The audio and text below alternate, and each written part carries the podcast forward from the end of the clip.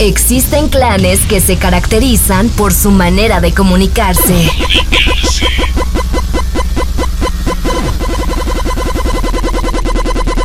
Viven al máximo y hasta se visten distinto a nosotros.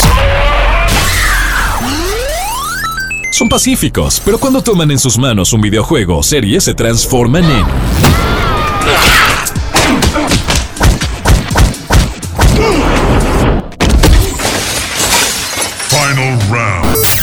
Exabytes. Exabytes. Te presentamos un espacio exclusivo para los gamers, amantes del anime y todas sus loqueras. Exabytes. Exabytes. Finish her. Hola amigos, bienvenidos a un nuevo Exabytes, programa realizado por Revista Yume. Síganos en redes sociales como Revista Yume y nuestro website revistayume.com. Hoy vamos a hablar de un tema pues bastante interesante para todos y es que tenemos a los invitados del World Cosplay Summit, eh, participantes y organización y se nos llenó la casa. Eh, acá Jorge Mora, un saludo a todos y bueno, hoy estamos con nuestro compañero Kenneth Medina.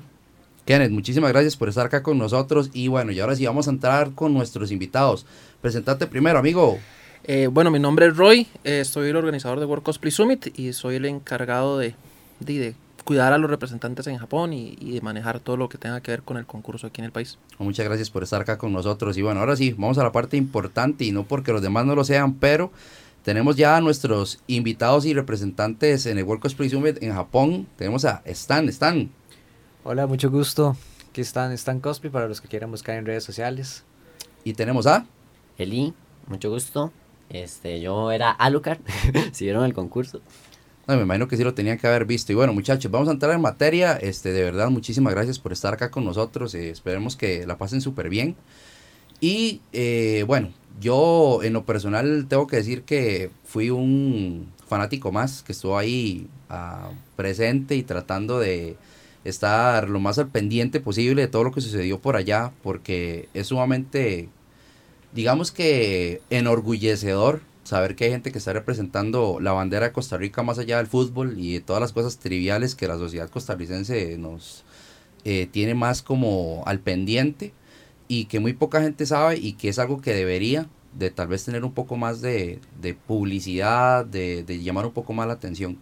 Entonces, para entrar en materia, primero, en, bueno, yo no sé, Kenneth, pero a mí me gustaría preguntarles cómo fue el saber, madre, vamos para Japón. O sea, ¿cómo, ¿cómo, fue ese momento? A mí me gustaría preguntarles exactamente lo mismo. Este, digamos, yo en lo personal, no, nunca me lo llegué a creer hasta el momento en que llegamos.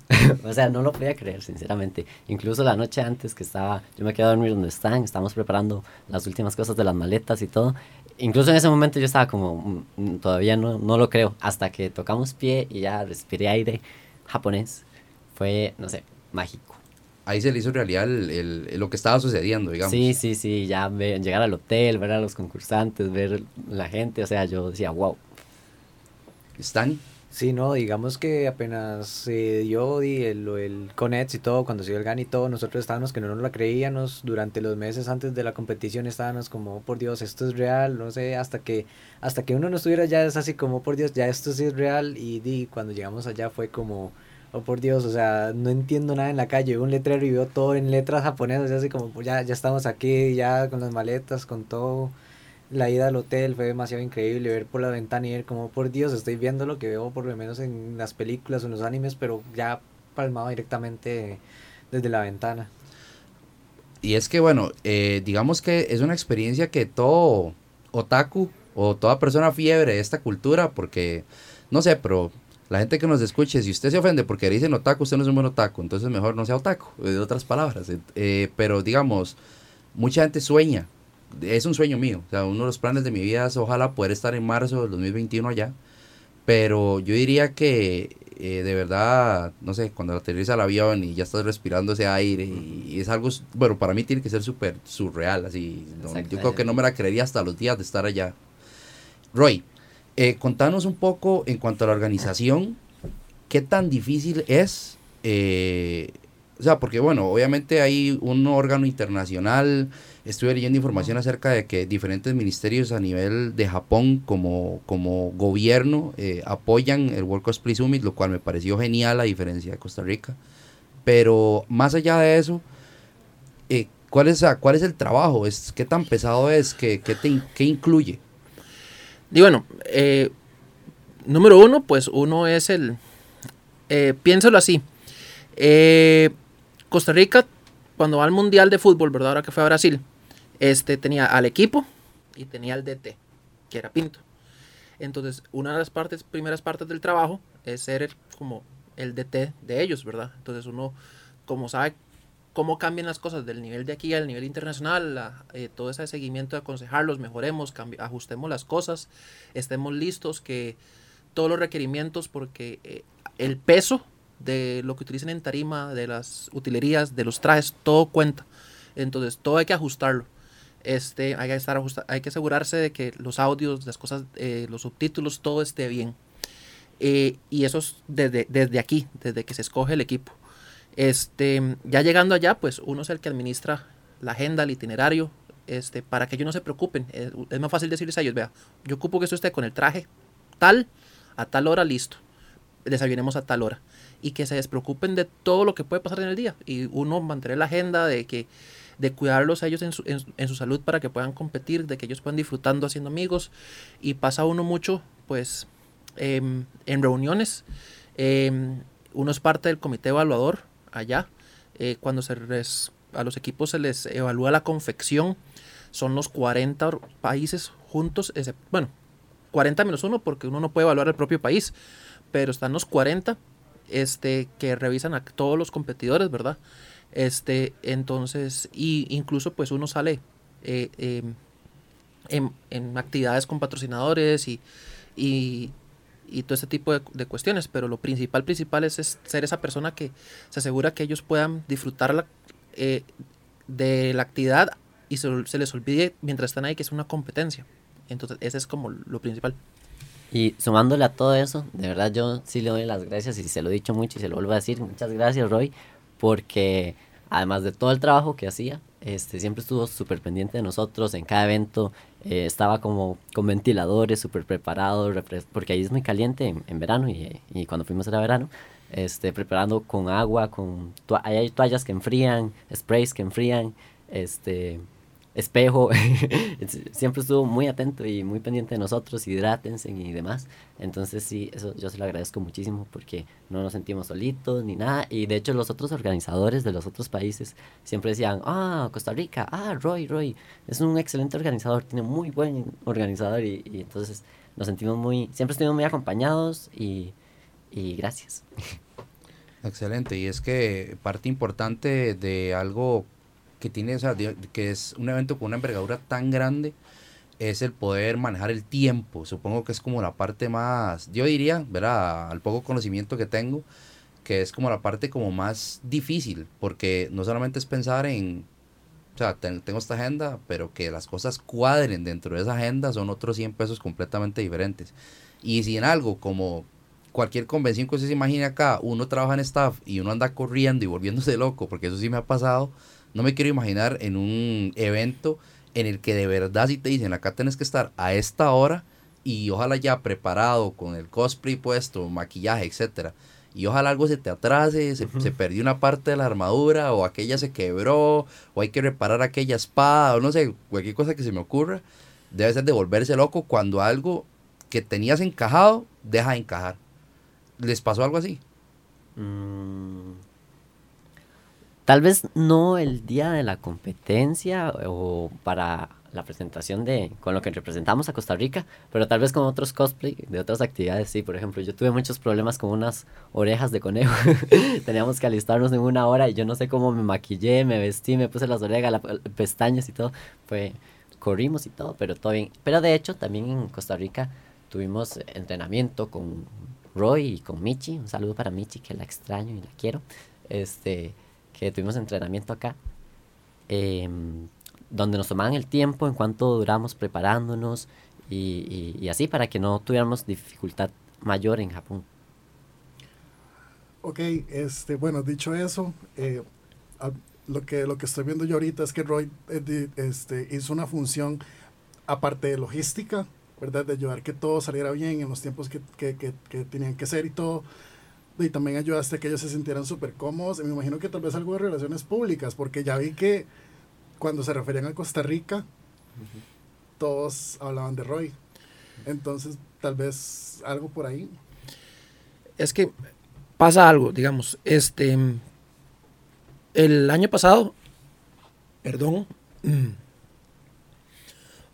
perdón, perdón, perdón, no quería, este, pero el año pasado que viajé con Willy Anthony, yo no sabía lo que estaba pasando. Entonces, eh, llegas a un lugar, ¿verdad? Que aunque podrías conocer el país o no, llegas a un lugar, hay treinta y pico países, 40 países, y no entendés cómo funciona la dinámica. Mi trabajo e- ese año fue empaparme de todo lo que los otros organizadores que se veían más veteranos hacían. Entonces, y aprender de cada uno de ellos. Entonces, para cuando ya llegué este año, ¿verdad? Ya existía esa relación y esa red de comunicación y ese conocimiento. Entonces, eh, a mí me interesó asegurarme del bienestar de mi equipo para que mi equipo disfrute. Entonces, este, eh, por eso es que ellos llegan y hablan así, porque muchos otros organizadores van ahí con una meramente eh, labor representativa y su equipo hace lo que quiera y, y- y ya, y, y son estilos diferentes de cada, organiza- de cada organizador. Pero uno de los objetivos de nosotros como World Summit Costa Rica es desarrollar el cosplay al nivel que todos saben que podemos estar. Y si yo voy allá y no le pongo atención al equipo, de nada sirve, porque cada uno de ellos hoy es un embajador de la experiencia y de qué significa Summit y cómo les cambió la vida.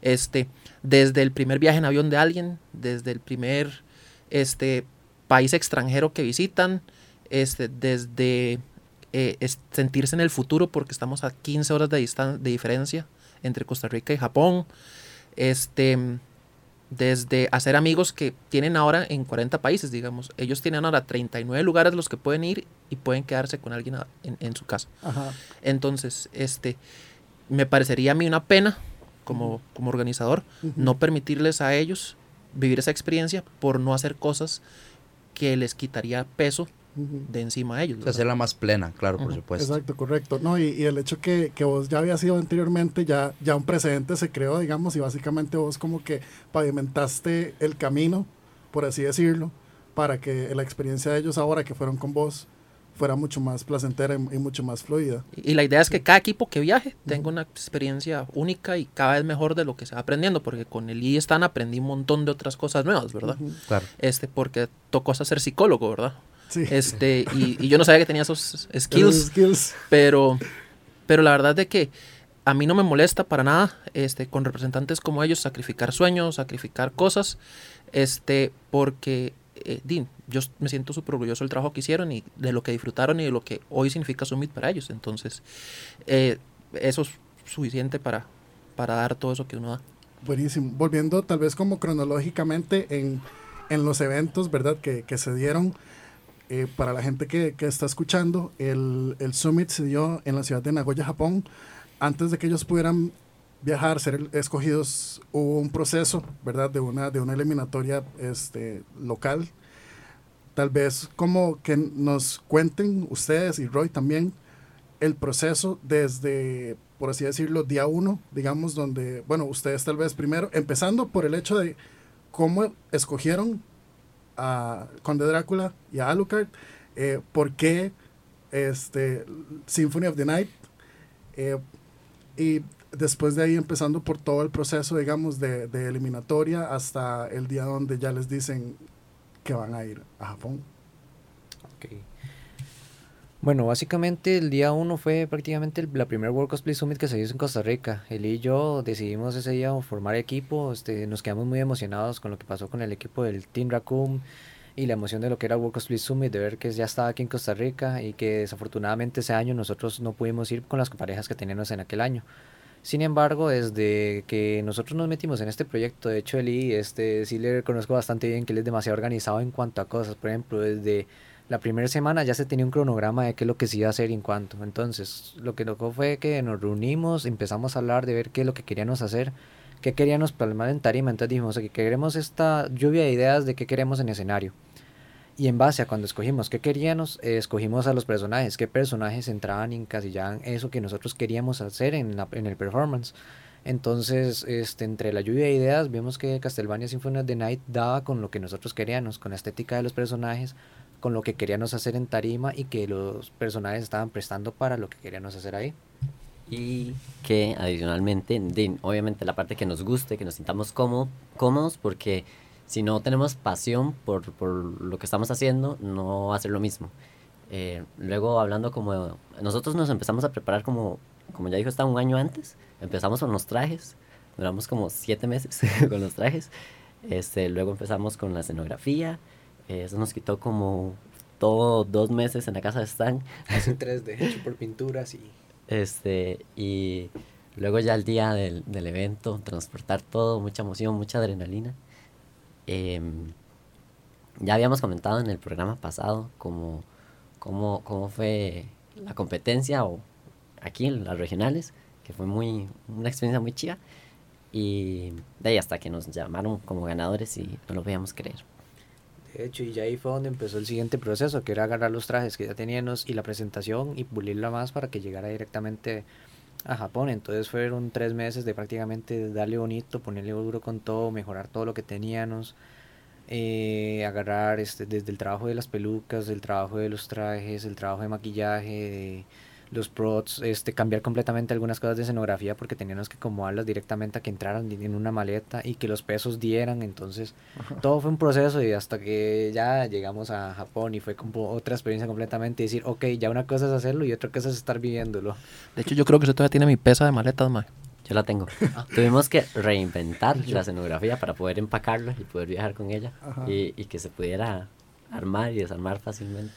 Y es que no solo el peso del viaje, perdón, eh, no solo el peso del viaje, en, en el reglamento de Summit, el traje que cada uno se ponga de ellos tiene que tener un peso, la escenografía tiene que tener otro, y si usted se pasa por un gramo, empiezan las penalizaciones, porque se usa un teatro histórico en Nagoya que hay que cuidar, y como tiene ya equipo este, televisión, una pantalla gigantesca, tiene luces, tiene un montón de cosas encima, este, la seguridad de ellos está primero, entonces se limita el peso para que ningún participante de los 40 que pasa, ¿verdad? Se, se vea lastimado, ¿verdad? Se y sea muy fácil de, y sean fáciles, cosas fáciles de mover y quitar, porque en Japón Summit es un show de televisión. Entonces usted no puede tener algo de 30 kilos que es, no, usted no pueda quitar en 30 segundos. Entonces Ajá. por eso se limitan los pesos y es tan importante todo eso que ellos mencionan. Ah, entonces, en- entonces básicamente los props y la escenografía que se usaron acá necesariamente no son los que ustedes van a llevar allá. Los que llevaron, ¿no? No son Ajá. los mismos. No, digamos, en lo que es escenografías no, porque en props sí, sí usaron los mismos, pero se les dieron unas modifi- modificaciones para que se vieran más estéticas, para Ajá. mejorar ciertas cosas y cierta retroalimentación que teníamos. Por eso yo invito que el siguiente representante de Costa Rica, cuando esté elaborando la escenografía, hágalo pensando en que se puedan pacar y puedan viajar para que no tengan doble trabajo como nosotros, porque sí, eso fue agotador hacerlo dos veces. Eh, entonces sí, invito como eso. Y también de invitarlos a que participen y que se animen, porque tal vez uno dice, ay, pero eh, ellos, eh, yo o algo así, o sea, no, cualquiera puede ganar. Este, y ya estando allá, eh, uno ve como la calidad del cosplay internacional, este, y realmente yo veía detalles de armaduras, trajes de, muchos países y los comparaba con trabajos que he visto acá y sé que hay mucha gente muy bien preparada y que daría la talla ya muchísimo, entonces que no tengan miedo y se animen y que Summit no solo es como el concurso de World Cosplay Summit, este, sino también conlleva muchas actividades, este, encuentros culturales, hacer amigos, pasarlo bien. Y la organización de World Cosplay Summit, se, yo siento que hace un buen papel o, se esfuerzan en, en crear espacios donde podamos compartir.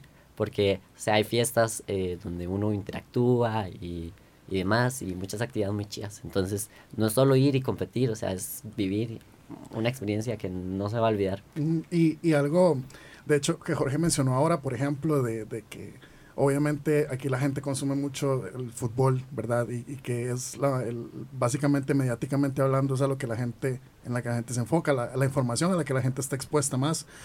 Eh, y yo creo que, que ahora que mencionas eso, digamos, de comparando los, los, los, los, eh, este, los vestimentas, eh, los sets, todo el- cómo el resto de países también re- se representa, que nosotros estamos a un nivel competitivo y que, y que en Costa Rica en realidad se están haciendo cosas súper interesantes y que gracias a medios como Yume y, y, otro, y, mucha gente que está súper emponchada en ahorita darle la exposición que se merece a este tipo de cosas. Eh, yo sé que el episodio de hoy no se trata de eso, pero por ejemplo también las ligas profesionales de videojuegos, la gente está jugando videojuegos a un nivel profesional aquí en Costa Rica, eh, que de hecho ya hay muchas marcas que, que están viendo eso y están involucrándose también con ese tipo de proyectos.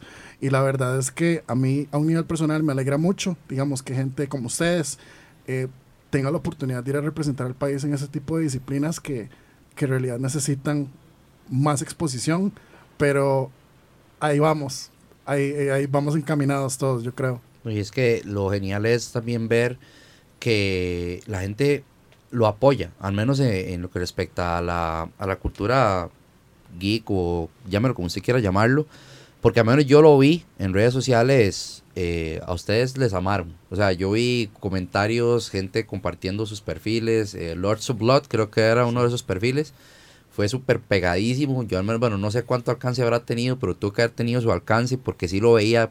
Cada persona que tengo en, en redes sociales que está relacionada con este, con este mundo, tenía que ver con ustedes en ese momento. Y era como, uy, qué dónde están, vea lo que están poniendo, o estoy demasiado alegre, o demasiado orgulloso, o demasiado orgullosa. Y fue demasiado chido ver que la gente lo movía por acá.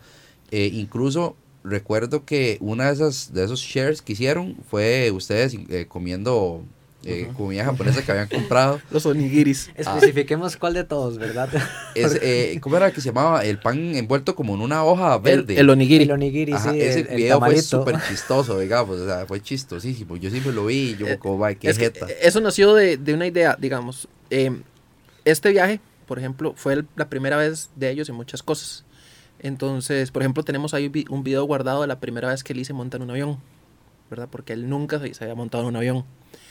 Entonces, estando, creo que fue el mismo primer día, ¿verdad? En, el hotel de Tokio, que tuvimos una eliminatoria en Tokio, ¿verdad? Este, antes de movernos a Nagoya, este, se me ocurrió ir a el súper.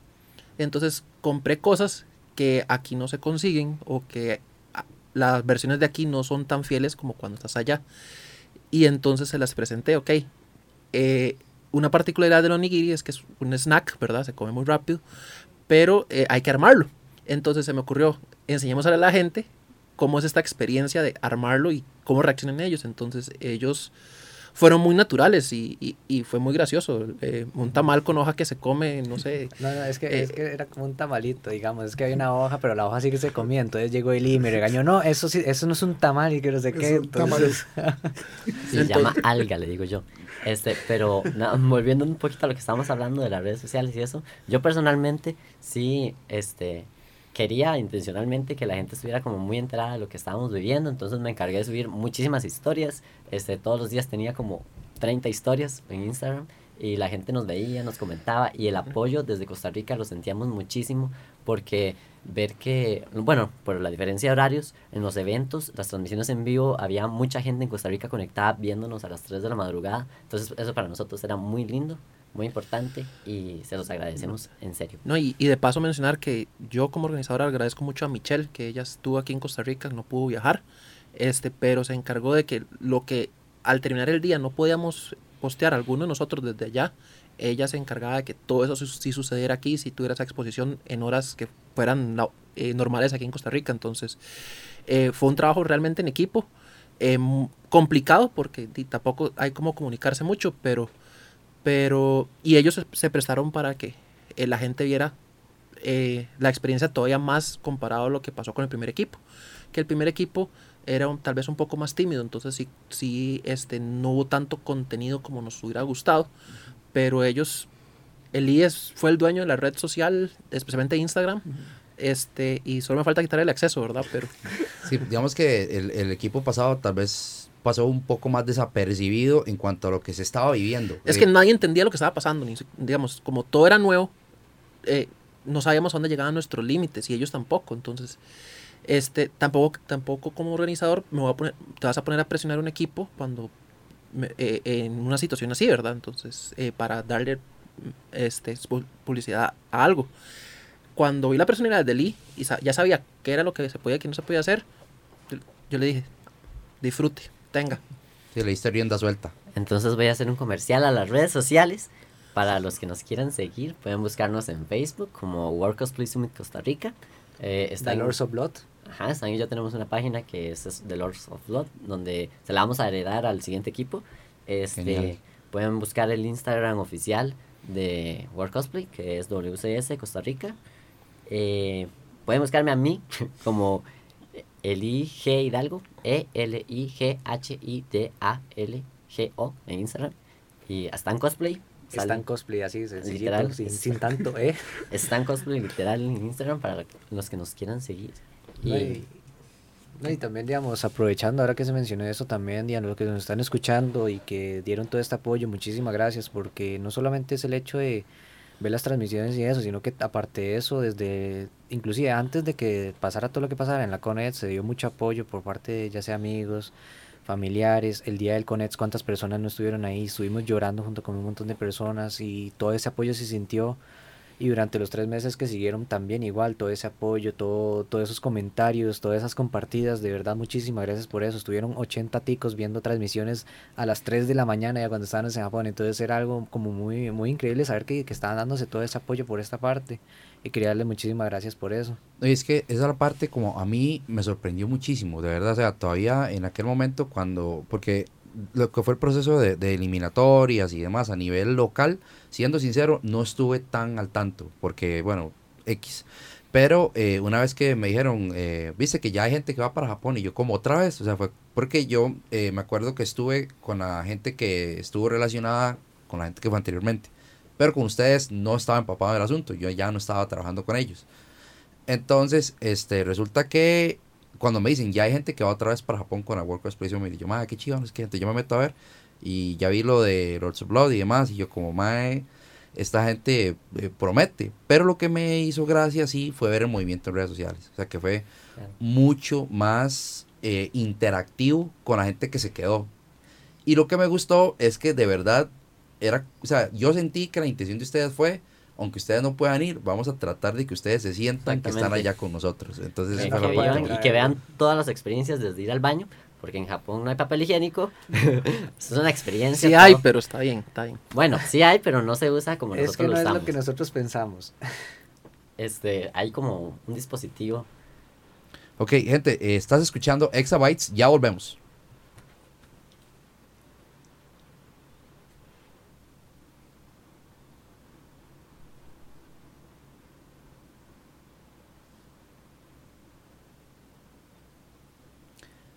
Seguimos escuchando Exabytes, gracias por estar con nosotros y ahí pues nos decías entonces eh, que la experiencia estar en Japón es completamente diferente hasta en el ir al baño.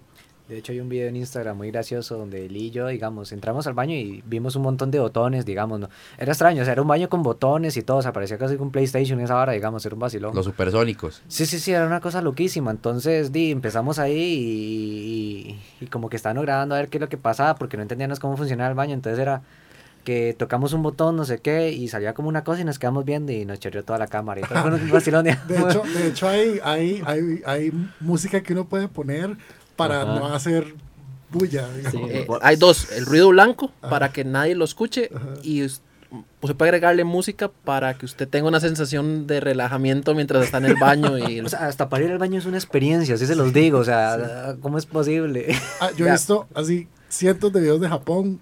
Yo estoy ahorita ahorrando dinero para ir. Por eso Y, y vale la pena porque es, digamos, uno va por la calle y parece lo que uno está viendo es un videojuego, una película. También a mí me encantó mucho ver cómo eh, el, el anime logra plasmar como también como en Japón, porque las calles, los, la- los parques, los callejones son exactamente igual a como uno lo ve en, en una serie.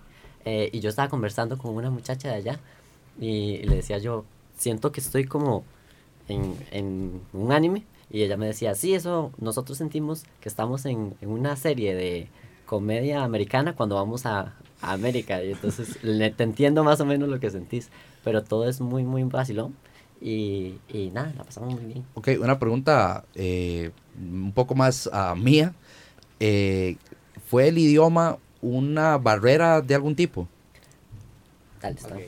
Eh, sí, no, digamos, fue, fue algo muy divertido porque, digamos, tal vez nosotros no nos defendemos tanto en inglés y así, pero tratamos de hablarlo, pero vieras que el japonés en sí no habla mucho inglés, entonces es como... Nada. Sí, es como, cuesta mucho. Yo me acuerdo que él y yo tuvimos una experiencia en el que el primer día del hotel no sabíamos cómo encender la luz del baño. Casualmente, ¿verdad? todo pasa en el baño. Eso no, no sé qué es lo que tenía ese año, Genial, pero... genial. Pero la cosa es que hicimos, este, llamamos a recepción, hicimos todo, entonces empezamos a hablar y hicimos, este, que necesitamos ayuda para aprender el baño, entonces no me entendían y solo decían restroom, restroom, y yo sí, sí, que ocupo ayuda con eso, y no entendían nada porque no saben hablar inglés, y yo, pero entonces, ¿cómo hacemos? ¿Cómo nos comunicamos? Si yo no sé hablar japonés y usted no sabe inglés, ¿cómo hacemos? Di. De hecho, eh, por la nota de uno ñoño, de, a mí me sirvió muchísimo muchas palabras de anime porque por lo menos podía preguntar, eh, les decía yo, Toleto, Doko, Doko, o no sé, o sea, yo por lo menos ahí nos la jugábamos y nos ayudó. Entonces, eso que dicen, ¿para qué aprender japonés? No sé qué, viendo anime, no, sí sirve, nos sirvió mucho. Y yo, soy muy malo en inglés, de hecho ahí aumenté como dos niveles de inglés interactuando con los otros países, este, pero yo soy muy expresivo corporalmente y con la cara y entonces eso no me inhibió, digamos. Sí me permitió ser yo y seguí vacilando, hablando, usando Google Traductor, con, con mímica y hicimos muchísimos amigos. Yo sé que a los demás equipos sí les quedó, todos van a recordar mucho a Costa Rica porque eh, como que llamamos mucho la atención haciendo, como, de, como somos los ticos, muy que andamos No, alborotando no y hay nadie en riendo. y- ese World Cosplay Summit que no recuerde a Costa Rica, se los y aseguramos. yo siento que la- una parte importante de un mundial, de lo que sea, este, no es tanto el premio o quedar en los mejores lugares así, sino, bueno, uno, la experiencia que se vive y dos, tal vez como llamar la atención para el país, como, como ser, ser, ser notados, o sea, y no necesariamente para ganar, uno tiene que ser eh, como darse a... A conocer. Ajá. Entonces, este, y yo siento que con Costa Rica sí pasó porque incluso teníamos en Twitter, habían comentarios de japoneses diciendo que nos querían en la final, que representábamos el, el mundo Castlevania exactamente como era, que nos Tenían unos hashtags en japoneses que estaban en Twitter, o sea, eso fue increíble, es como, oh, por Dios, saben de nosotros, ¿eh? todos los países estaban como Costa Rica, ay, me encanta su performance, me encantan los, los trajes. Eh, también algo que hicimos Stan y yo es que para todas las actividades llevamos cosplay diferentes, entonces también nos reconocieron por eso, nos dijeron chicos, hicieron un excelente trabajo, me gustan mucho todos los trajes que han llevado y siempre vienen con algo diferente. Entonces eh, son muy buenos representantes de su país. Lo que quiero decir con todo esto es como que Costa Rica destacó tanto en el performance como en la parte orga- organizacional o entre los equipos.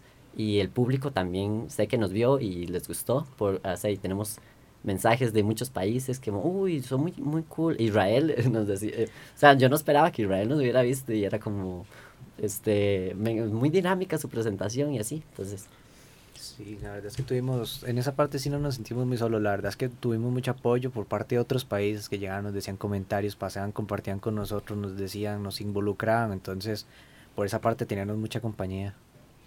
Eh, a nivel de evento como tal, tal vez Ray me puede ayudar con esa pregunta. Este, digamos, bueno, ellos pasan página, por decirlo de alguna forma, eh, porque no sé cómo funciona la mecánica en este aspecto. Ya ellos no pueden volver a participar en un World Cosplay Summit. Si pueden, ¿cómo funciona?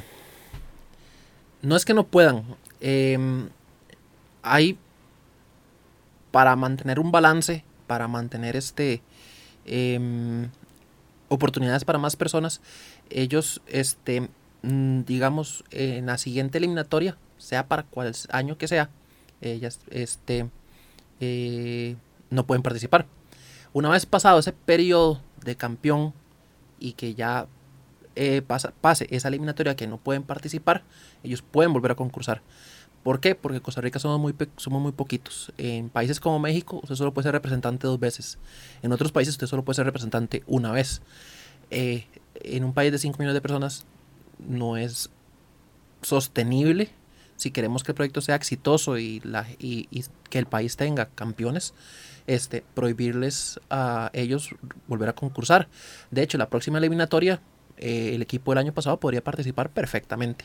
Entiendo. Este, porque a final de cuentas, eh, aunque existe un programa de alumni o de, exalumnos, por decirlo así, de, en Japón, en el que ellos ahora son parte, eh, y la experiencia es distinta, este, yo creo que muchas veces eh, a los concursantes, a los cosplayers, le queda esa espinita de pude haber hecho las cosas diferente o con lo que aprendí, creo que ahora lo puedo hacer mejor y quiero conocer más gente. Entonces, creo que una parte de, pongámoslo así, como gestor cultural que, que, o de gestión cultural que tiene Summit este, a nivel local e internacional es permitirle a la gente repetir la experiencia.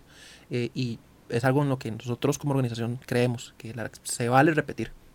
Ok, eh, viene una parte que a mí me generó mucha duda a la hora que lo maquiné, ¿verdad? Es que, bueno, vienen las Olimpiadas en 2020. Eh, ¿Sabes cómo se va a organizar la, la WCS? Porque, bueno, tengo entendido que las ah, Olimpiadas comienzan y, o son en Tokio y esto se da en Nagoya. Sin embargo, de Japón, eh, bueno, al ser las Olimpiadas un evento de tantísima envergadura, eh, ¿cómo va a ser la World Cosplay Summit? ¿Va a haber World Cosplay Summit 2020? ¿Se corrió de alguna forma? Japón, eh, la organización en Japón no cambió nada. Las fechas son exactamente las mismas planeadas. Va a chocar con las Olimpiadas, pero primero las Olimpiadas se centran en Tokio. Este, Nagoya está a dos horas, tres horas en tren bala y son seis en bus, si no me equivoco, que fue lo que hicimos ahora que estuvimos allá. Entonces, este, la responsabilidad va a ser que ellos lleguen, eh, los representantes lleguen no a un aeropuerto como Narita o, o Haneda, que son los aeropuertos de Tokio, sino van a tener que llegar al Chubu International Airport, que es el aeropuerto de Nagoya. Eh, pa- para nosotros significa una escala más, ¿verdad? Entonces no es hacer solo escala en México o Estados Unidos, sino que hacer una escala en Tokio y agarrar otro, un tercer avión. Ok. Este, eh, y el alcalde y el gobernador de, de Nagoya y la prefectura de- a la que pertenece Nagoya están preparados para Summit. Ellos viven de Summit y eh, como uno de sus atractivos turísticos y parte del plan es a ese público que va a las Olimpiadas llevarlo a que vea cosplay de Nagoya. Entonces, eh, eh, Japón no se detiene eh, por las Olimpiadas. O sea, más bien suman. O sea, más bien suma al, al mismo WCS el hecho de que haya Entonces, Olimpiadas. este, eh, que chiva que haya marcas en este país que diga queremos apoyar a Summit porque para que viajen en el año de las Olimpiadas. Entonces, a mí me parece algo atractivo y es algo, es, es, es, compet- es el evento deportivo por excelencia con el evento cosplay por excelencia al mismo tiempo. Me parece muy, una, Claro. una, una sensación muy chiva. Y ahora, a nivel gubernamental, en Costa Rica, ¿hay ya conversaciones con el gobierno para un apoyo a World Cosplay Summit Costa Rica? O... con la crisis fiscal, eh, lo que estamos haciendo ahora es buscando apoyo a través de Procomer y Esencial Costa Rica. Eh, y eso es lo que estamos trabajando y esperamos que, que las cosas salgan como deben ser.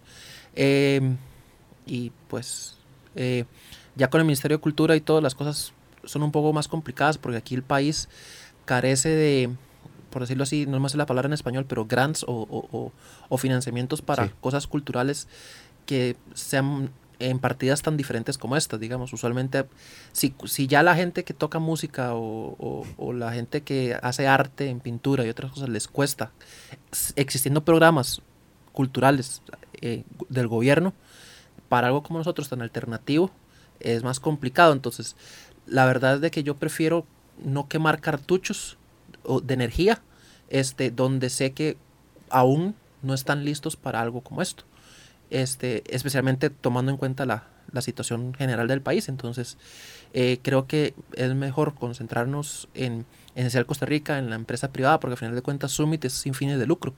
Entonces, este, y lo único que buscamos es promover eh, la cultura del cosplay que eh, llena oportunidades al- a, a- a los jóvenes de este país, ¿verdad? Que este, eh, es una cultura diferente, pero sigue siendo nuestra.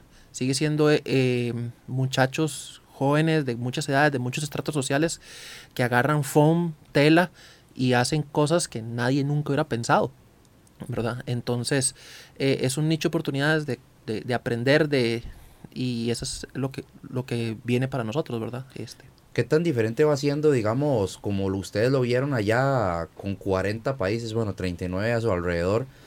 Eh, a lo que mencionas, digamos, que ustedes digan que jeta, o sea, realmente el cosplay tico no es igual que el que hacen en Alemania, que el que hacen en, en México, etcétera.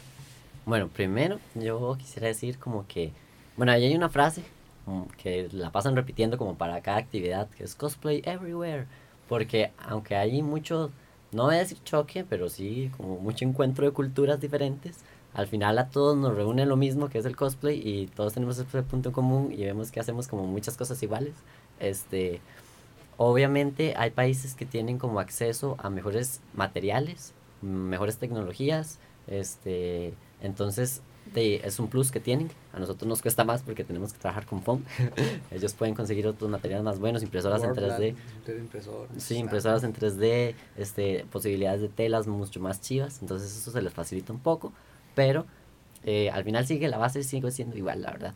Y como te dije, yo comparé mucho eh, los materiales en costura, eh, trabajos en, en props con los que yo he visto aquí, que hay gente muy buena y yo no veía diferencia. Yo decía, es, hasta veía, eso está mejor, eh, lo hace mejor tal persona en Costa Rica, decía yo. Y, y ese estaba representando a su país. Entonces yo sí siento que Costa Rica tiene mucho potencial. Y de hecho es algo que yo siempre he visto, que Costa Rica, a pesar de ser tan pequeño, eh, siempre destaca en distintas áreas. Con tan poca población, destaca mucho en, en todas las áreas. Entonces es muy cool.